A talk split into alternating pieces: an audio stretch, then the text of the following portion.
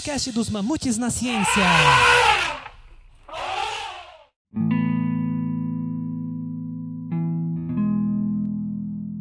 Salve, salve, mamutada! Aqui é a Gabi.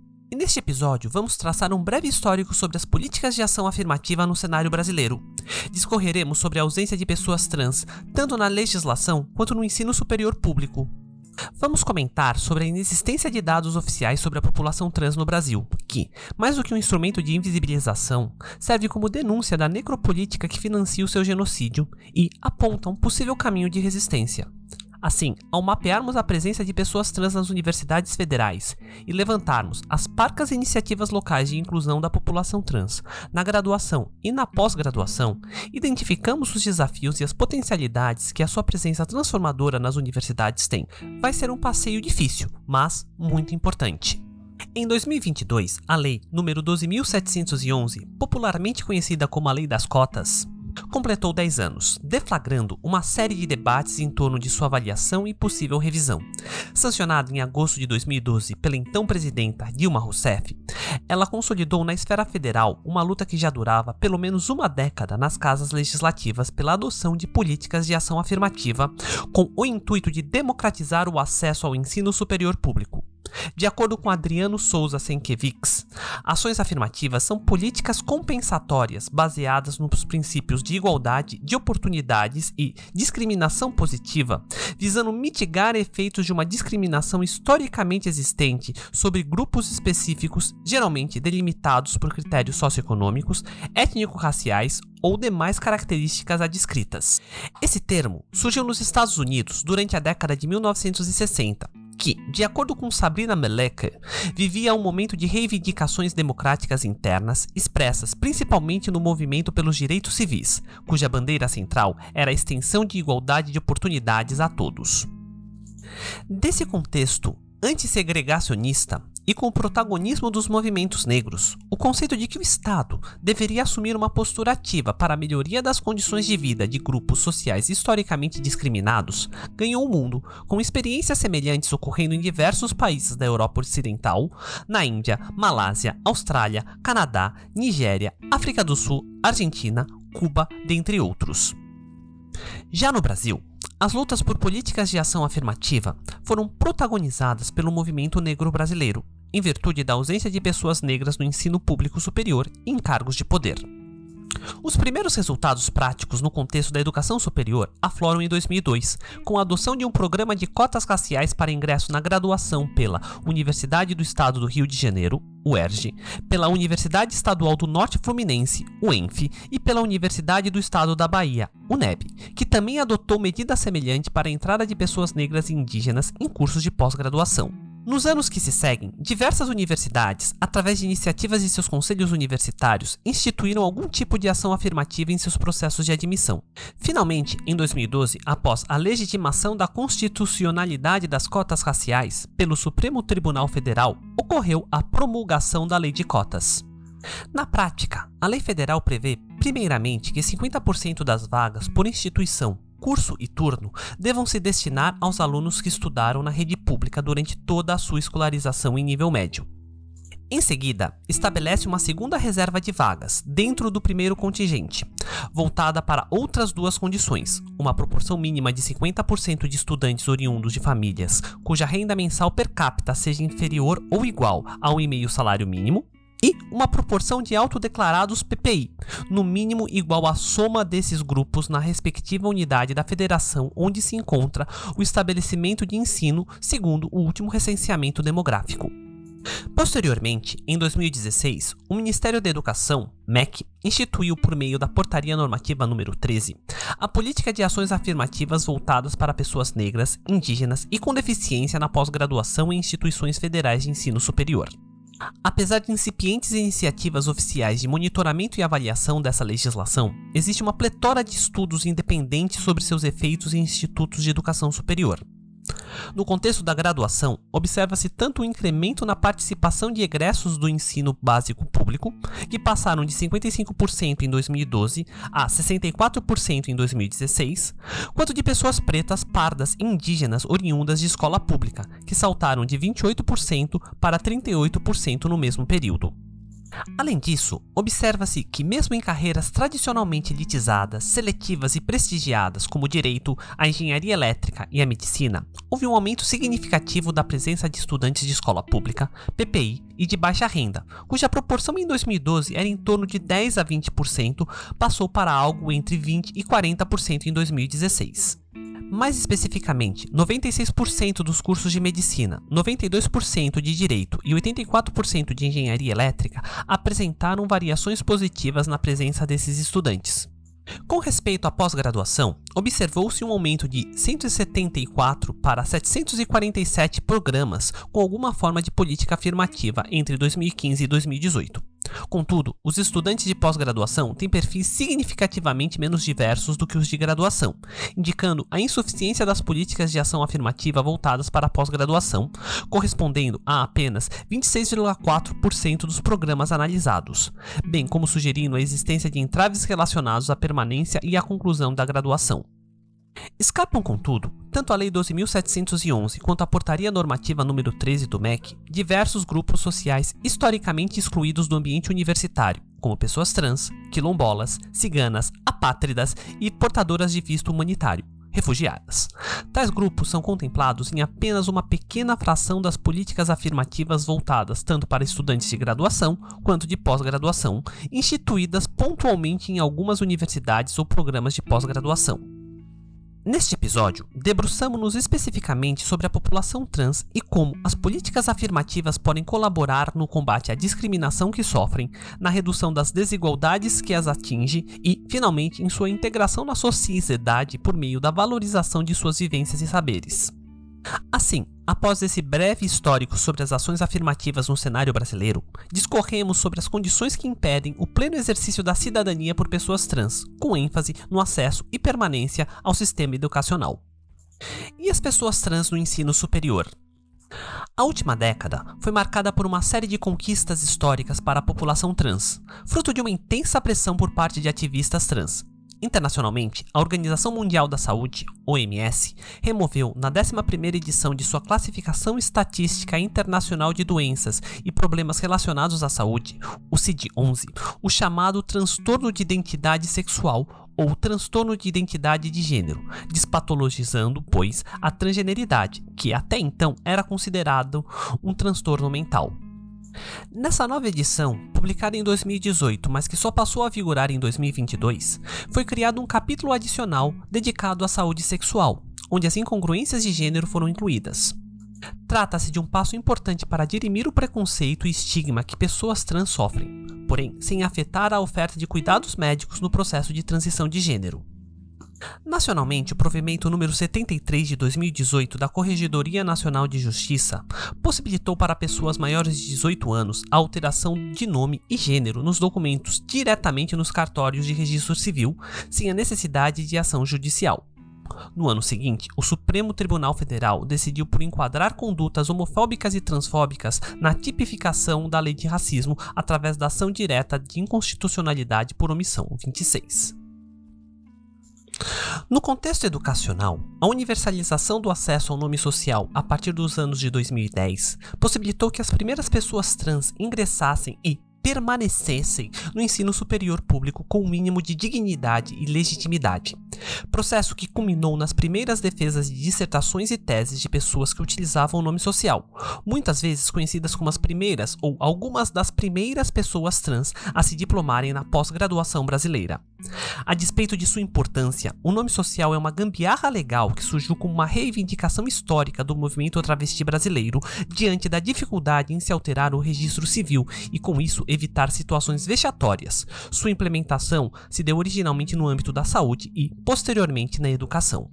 A partir de 2008, no Brasil, observam-se mobilizações dos movimentos sociais de lésbicas, gays, travestis e pessoas transgênero, LGBT, pela utilização do nome social nas escolas públicas estaduais, considerando os altos índices de evasão escolar dessa população, que é impossibilitada de permanecer na escola pública por ser vítima de preconceito e discriminação. No ensino médio, correção, gente, aqui eu quis dizer ensino superior. O pioneirismo da adoção do nome social coube à Universidade Federal do Amapá, Unifap, que em 2009 autorizou a inclusão do nome social nos registros acadêmicos. Posteriormente, um pouco após a implementação do nome social no Exame Nacional do Ensino Médio, ENEM, em 2014, a Resolução número 12 do Conselho Nacional de Combate à Discriminação LGBT forneceu orientações quanto ao reconhecimento institucional da identidade de gênero e sua operacionalização. Finalmente, em 2016, o Decreto 8.727 regulamentou o nome social na esfera federal. Cabe enfatizar que até 2018, a alteração do registro civil era feita apenas por via judicial, frequentemente exigindo a apresentação de laudos médicos e, por vezes, a realização de cirurgias. Não obstante, mesmo com o provimento número 73, o nome social continua como um direito fundamental para o acesso e permanência de pessoas trans no ambiente escolar e universitário, pois nem sempre a alteração do registro civil é desejada ou sequer possível. Diversos motivos, desde o custo, passando pelas diversas certidões negativas exigidas, até a inegibilidade de pessoas menores de 18 anos, podem impedir que uma pessoa trans solicite a mudança de nome e gênero diretamente nos cartórios de registro civil. Um efeito colateral interessante da implementação do nome social é que ele tem permitido um primeiro levantamento de dados sobre o acesso de pessoas trans ao ensino superior. Na pauta, disponível em nosso site, a figura 1 mostra a proporção de solicitações de uso de nome social em cada 100 mil inscrições no Enem desde 2015 até 2022. Através de uma regressão linear, estimamos um crescimento de cerca de 40% do número relativo de solicitações a cada ano. Crescimento também observado nas inscrições para outros vestibulares para universidades públicas. Embora tragam em números uma busca pelo acesso ao ensino superior por parte da população trans, vale enfatizar que esse número ainda é extremamente reduzido quando comparado à população como um todo. Uma das organizações com protagonismo na produção de dados quantitativos sobre a população trans é a ANTRA, que estimou que cerca de 56% das pessoas trans não completou o ensino fundamental, 72% não concluiu o ensino médio e apenas 0,02% estaria no ensino superior. Por outro lado, o relatório da pesquisa do mapeamento das pessoas trans no município de São Paulo indica que 18% da população entrevistada não completou o ensino fundamental, 38% não concluiu o ensino médio e apenas 12% tem o ensino superior completo. Com respeito ao recorte de gênero, o estudo aponta que pessoas não binárias e homens trans possuem índices de conclusão do ensino superior 21% e 18% respectivamente, significativamente maiores do que de mulheres trans 9% e travestis 7%. Dentre os diversos fatores que contribuem para a perpetuação da marginalização da população trans, podemos destacar essa exclusão sumária do ambiente escolar. A sociedade brasileira, de maneira geral, não aceita pessoas com diferentes identidades de gênero e sua permanência na escola leva-as a vivenciar situações de bullying, assédio e ridicularização, motivando-as a deixar a escola. Não há abandono, e sim a expulsão, é um processo que muitas vezes começa com desrespeito ao nome social ou com o impedimento de usar o banheiro de acordo com o seu gênero. Dada a inexistência de qualquer discussão séria sobre temas como transfobia ou LGBTQI-fobia dentro das escolas, essa série de exclusões culmina na desistência forçada. Consequentemente, colocando a população trans e, sobretudo, as mulheres trans e travestis, que, de acordo com o censo trans, encontram-se majoritariamente na prostituição, numa situação de extrema vulnerabilidade social.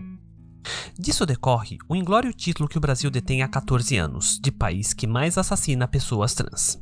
Só em 2022, de acordo com os dados levantados pela ANTRA, pelo menos 151 pessoas trans foram mortas, sendo 131 casos de assassinato e 20 pessoas trans suicidadas. A partir da análise dos dados da quinta Pesquisa Nacional de Perfil Socioeconômico e Cultural dos Estudantes de Graduação das instituições federais de ensino superior, os únicos dados produzidos até hoje pelo Estado, podemos traçar um panorama rudimentar do acesso que as pessoas trans têm tido a cursos de graduação em instituições federais de ensino superior. Tal pesquisa considerou os estudantes de cursos presenciais de todas as 63 universidades federais existentes até fevereiro de 2018, bem como de dois centros federais de educação tecnológica, totalizando 65 instituições federais de ensino superior, envolvendo mais de 1 milhão e 200 mil discentes de graduação em todas as áreas do conhecimento. Ao todo, 11.114 estudantes se autodeclararam trans, correspondendo a aproximadamente 0,93% da amostra considerada. Do total de estudantes trans, 1.676, cerca de 15,1%, são pessoas transfemininas, 1.703, cerca de 15,3%, são pessoas transmasculinas e a vasta maioria, 7.735, cerca de 69,6%, são pessoas não binárias. O Nordeste concentra o maior número de estudantes trans, com aproximadamente 0,27%, sendo seguido pelo Sudeste, com 0,26%. O Sul contribui com 0,17%, o Norte com 0,13% e o Centro-Oeste com apenas 0,13%. Proporcionalmente, contudo, o Norte conta com 1,03% de estudantes trans em seu corpo discente, o Sul com 1%, o Nordeste com 0,92%, o Centro-Oeste com 0,87% e, finalmente, o Sudeste com somente 0,86%. Considerando que pessoas trans representam cerca de 2% da população brasileira, vemos que elas ainda estão significativamente subrepresentadas nas instituições federais de ensino superior. Contudo, a predominância de pessoas não binárias é condizente com a sua prevalência na população trans, correspondendo a aproximadamente 63,3% de acordo com o estudo de Spizzi e colaboradores. Com respeito à distribuição por área do conhecimento, temos que as ciências humanas são a área que concentra a maior parcela dos graduantes trans, com 20,7%, sendo seguida pelas ciências sociais aplicadas, com 18,2%, e pela área de linguísticas, letras e artes, com 15,5%. Em particular, quando olhamos a proporção relativa de discentes trans em uma determinada área do conhecimento, é essa última que apresenta a maior proporção, com aproximadamente 1,8%, um número muito próximo da prevalência de pessoas trans na população brasileira, seguida pelas ciências humanas com aproximadamente 1,3%. Por outro lado, são as engenharias e as ciências da saúde que apresentam os piores resultados proporcionais, com respectivamente 0,57% e 0,68% de seus estudantes trans. A área multidisciplinar, apesar de concentrar apenas 2% dos graduandes trans, possui uma proporção de 1,12% de graduandes trans em seu corpo discente. Trata-se provavelmente de uma consequência do pequeno percentual de alunos matriculados em cursos desta área, apenas cerca de 0,017% da amostra total. Na pauta deste episódio, disponível em nosso site, temos uma figura, chamada Figura 2, que exibe a distribuição de identidades de gênero de acordo com a área do conhecimento. Conforme esperado, em todas as áreas observamos uma maior prevalência de pessoas não binárias. Notamos, contudo, que há uma concentração de identidades transfemininas nas áreas de ciências exatas e da terra, cerca de 18,5%, ciências agrárias, cerca de 19,8%, ciências humanas, cerca de 17% e multidisciplinar, cerca de 16,9%, e de identidades transmasculinas nas áreas de ciências agrárias, com cerca de 20,4%, e na área multidisciplinar, com incríveis 27,2%. Esses dados mostram, sobretudo, a presença de pessoas trans nas mais variadas áreas do conhecimento. Nossa análise revela, então, que os maiores desafios para a inclusão de pessoas trans na graduação se encontram nas áreas de engenharias e ciências da saúde. As ciências sociais aplicadas, apesar de concentrarem uma parcela significativa da amostra de graduandes trans, ainda apresentam uma baixa proporção de pessoas trans em seus cursos de graduação e, por isso, ainda requer atenção. Apenas as ciências humanas e a área de linguística, letras e artes apresentam um panorama que pode ser considerado positivo no que tange à presença de estudantes trans. Portanto, na última década, em decorrência de políticas públicas como a do nome social, não apenas houve um aumento da procura ativa de estudantes trans por acessarem a educação superior pública, como também e, principalmente, da sua presença em tais espaços. Ainda que reduzida, é essa presença que tem catalisado a criação e implementação de políticas de ação afirmativa para o ingresso e a subsequente permanência de cada vez mais alunos trans na universidade pública. Tá, mas quais as ações afirmativas exclusivas para pessoas trans? Se, conforme discutimos anteriormente, já faltavam dados oficiais sobre a adoção e a repercussão das políticas de ação afirmativa, como previstas pela Lei de Cotas ou pela Portaria Normativa número 13 do MEC, a ausência de dados relativos à população trans é ainda mais atroz, condizente apenas com a exclusão e invisibilização dessas pessoas ao longo da história brasileira. Para tanto, analisamos os dados coletados pela organização não governamental TODES em 2020 e os comparamos com o estudo anterior e mais abrangente sobre ações afirmativas na pós-graduação, conduzido entre janeiro de 2002 e janeiro de 2018 por Ana Carolina Venturini e João Ferri Jr. Antes de nos debruçarmos sobre os dados, é importante notar que existem algumas diferenças metodológicas, sobretudo na escolha de indicadores adotados entre o levantamento da TODES e o trabalho de Venturini. Enquanto o primeiro contabilizou cursos de pós-graduação, incluindo todas as suas modalidades, como cursos de mestrado, profissional e acadêmico, doutorado, profissional e acadêmico, especialização e residência médica, o segundo considerou apenas programas de pós-graduação que ofereciam mestrado ou doutorado acadêmico com notas de 3 a 7 na última avaliação quadrienal da CAPES. Tratam-se, pois, de números que, apesar de diferentes, estão intimamente correlacionados e, por isso, permitem uma comparação direta quando consideramos as proporções encontradas nos dois estudos. Em ambos os casos, a coleta de dados se deu a partir da leitura crítica dos editais de seleção e foram considerados apenas cursos ou programas vinculados a instituições de ensino superior públicas. Dos 2.763 programas, correspondendo a cerca de 62,2% de todos os programas do país, apenas 737, ou seja, 26,7%, apresentaram algum tipo de ação afirmativa, beneficiando em sua maioria pessoas pretas, 92%, pessoas pardas, 91,3%, indígenas, 90,4% e pessoas com deficiência, 78%. Em menor proporção estavam as iniciativas que incluíam estudantes transgênero, correspondendo a 10,4%, ou seja, cerca de 77 programas.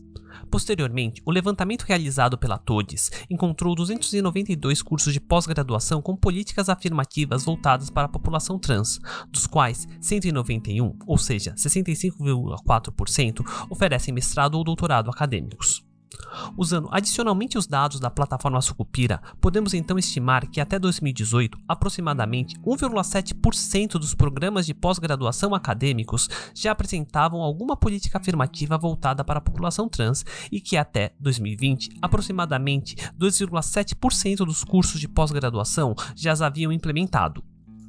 Além disso, considerando que, em média, um programa de pós-graduação oferece aproximadamente 1,5 cursos de pós-graduação, podemos afirmar que entre 2018 e 2020 houve um aumento de programas que reservam vagas para pessoas trans na pós-graduação de aproximadamente 63,2%. Não obstante, trata-se ainda de uma fração ínfima, indicando que há muito trabalho pela frente para garantirmos a inclusão da população trans na pós-graduação. Os 292 cursos de pós-graduação com vagas reservadas para a população trans, identificados pela TODES, estão distribuídos em 28 instituições de ensino superior públicas, 7 estaduais e 21 federais, distribuídas em 17 estados de todas as regiões do país. Deixaremos a lista completa de todas as instituições federais de ensino superior no site dos Mamutes na Ciência, na pauta do episódio.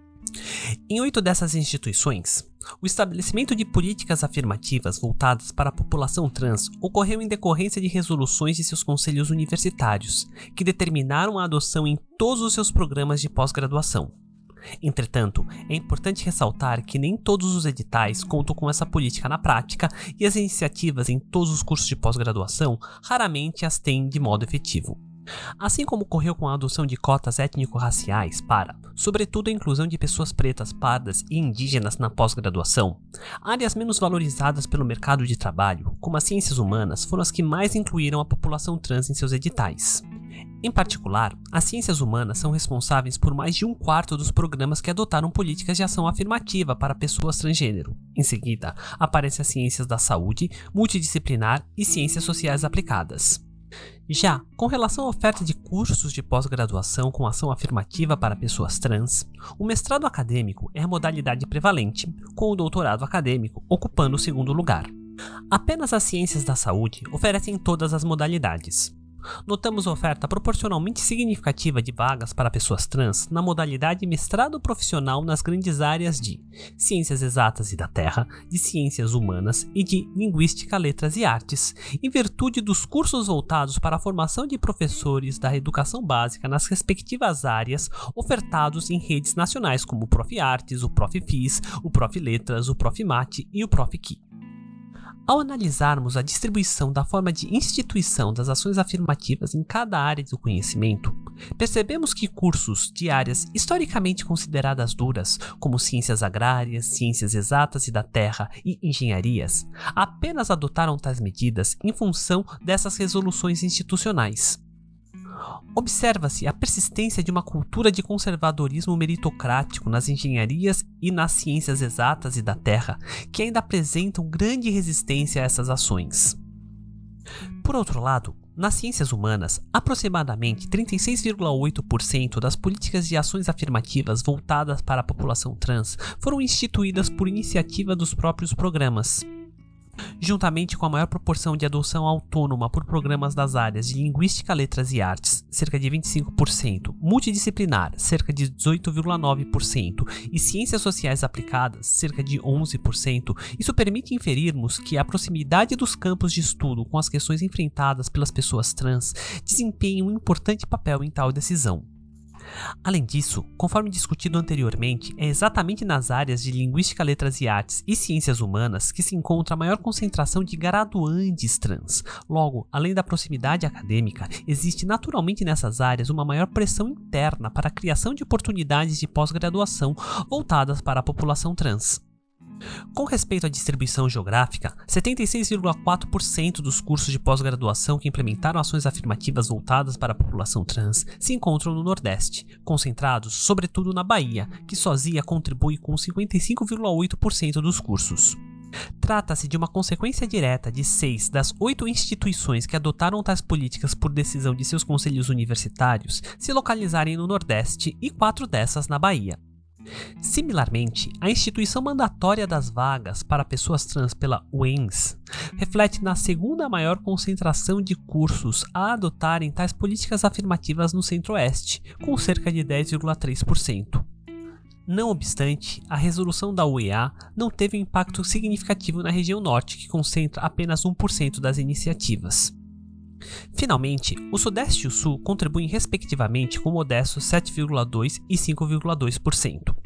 De acordo com dados disponibilizados pela plataforma Sucupira, aproximadamente 43,1% dos programas de pós-graduação estão localizados no Sudeste, 21,2% no Sul, 20,9% no Nordeste, 8,6% no Centro-Oeste e apenas 6,2% no Norte.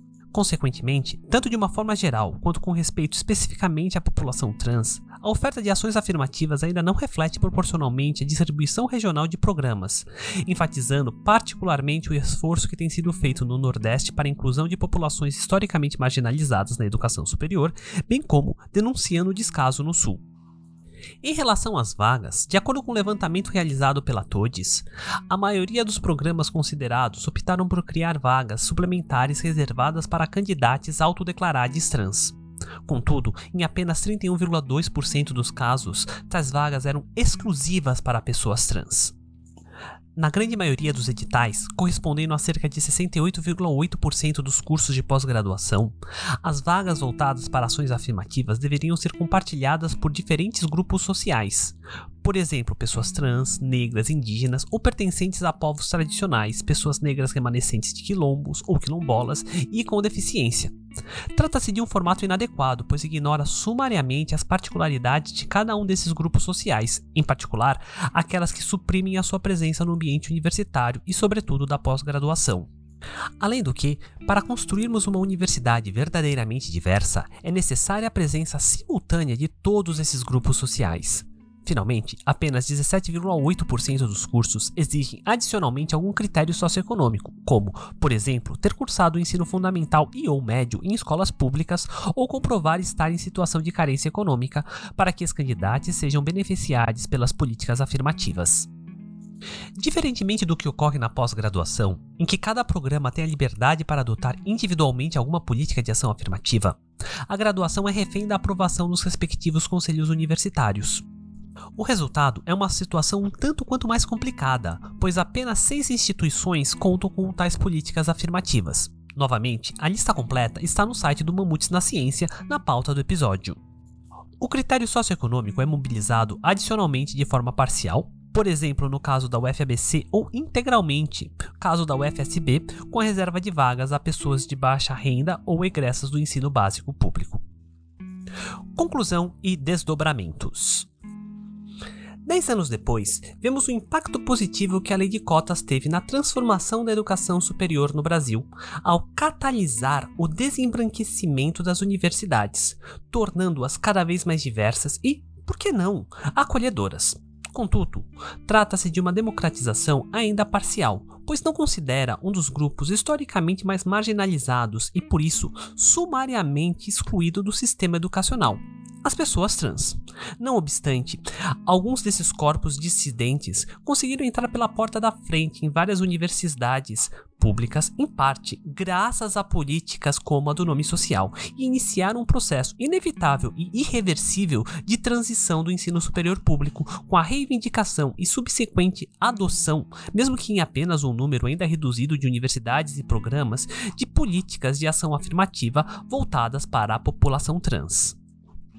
Simultaneamente e em oposição a essa revolução, observou-se ao longo dos últimos anos uma intensa disputa ideológica em escala global com o avanço do conservadorismo sobre os campos político e cultural. De acordo com Kel Silva e Alexandre Fernandes Vaz, um dos principais pilares em que se sustenta essa posição é o combate à pejorativamente chamada ideologia de gênero, colocando o corpo, o gênero e a sexualidade no centro do debate. Episódios como o Projeto de Lei 5.248 de 2020 e a anulação do edital de vestibular com vagas destinadas a pessoas trans na Unilab em 2019 constituem apenas dois exemplos do pânico moral acionado contra minorias, nesse caso, para justificar os ataques à população trans. Nas palavras de Jaqueline Gomes de Jesus, podemos concluir que a oposição a cotas para pessoas travestis e trans nas universidades se deve, em sua origem, à negação sistemática da própria humanidade das pessoas trans. E uma relação cisnormativa radical com esse grupo social ao nível da repulsa e do nojo, o qual, não podendo expor institucionalmente o seu ódio, por meio da aprovação pública do assassinato de pessoas trans, que no Brasil se configura como um genocídio, por objetivar o aniquilamento e, mais particularmente, um feminicídio, dada a magnitude de sua violência de gênero contra as mulheres trans e travestis. Expressa-se por uma desavergonhada oposição ao direito das pessoas trans à educação, desde a educação fundamental e o ensino médio até o superior. No pensamento social brasileiro, aceitam-se pessoas trans enquanto marginalizadas no mercado de trabalho. Inclusive, essas são responsabilizadas por sua condição e avaliadas em termos moralistas, ao passo em que aquelas que encontram brechas no sistema e começam a furar as barreiras históricas do acesso à educação em nosso país são invisibilizadas, continuamente testadas, muito pouco reconhecidas pelos pares, não são publicadas e lidas como mereciam. A própria academia, por não ter mudado ainda o seu paradigma, reproduz essa lógica, porém sempre há frestas e a chama da mudança preservada por alguns grupos ou pessoas nessas instituições tem possibilitado parcerias e alianças para a transformação. Então, respondendo aos debates acolorados quanto à revisão da Lei de Costas, sim, ela precisa ser urgentemente revista, pelo menos no que tange a inclusão de pessoas trans. Garantir a sua presença no ensino superior não é apenas uma questão de reparação histórica perante a série de exclusões estruturais e abusos institucionais que sofreram, mas também e principalmente uma questão de sobrevivência da própria academia, que precisa superar as suas limitações de gênero, raça e classe se quiser produzir um conhecimento contextualizado, relevante e socialmente referenciado. Cotas trans, já! Todas as fontes utilizadas estão disponíveis no nosso site, que estará linkado na descrição do episódio.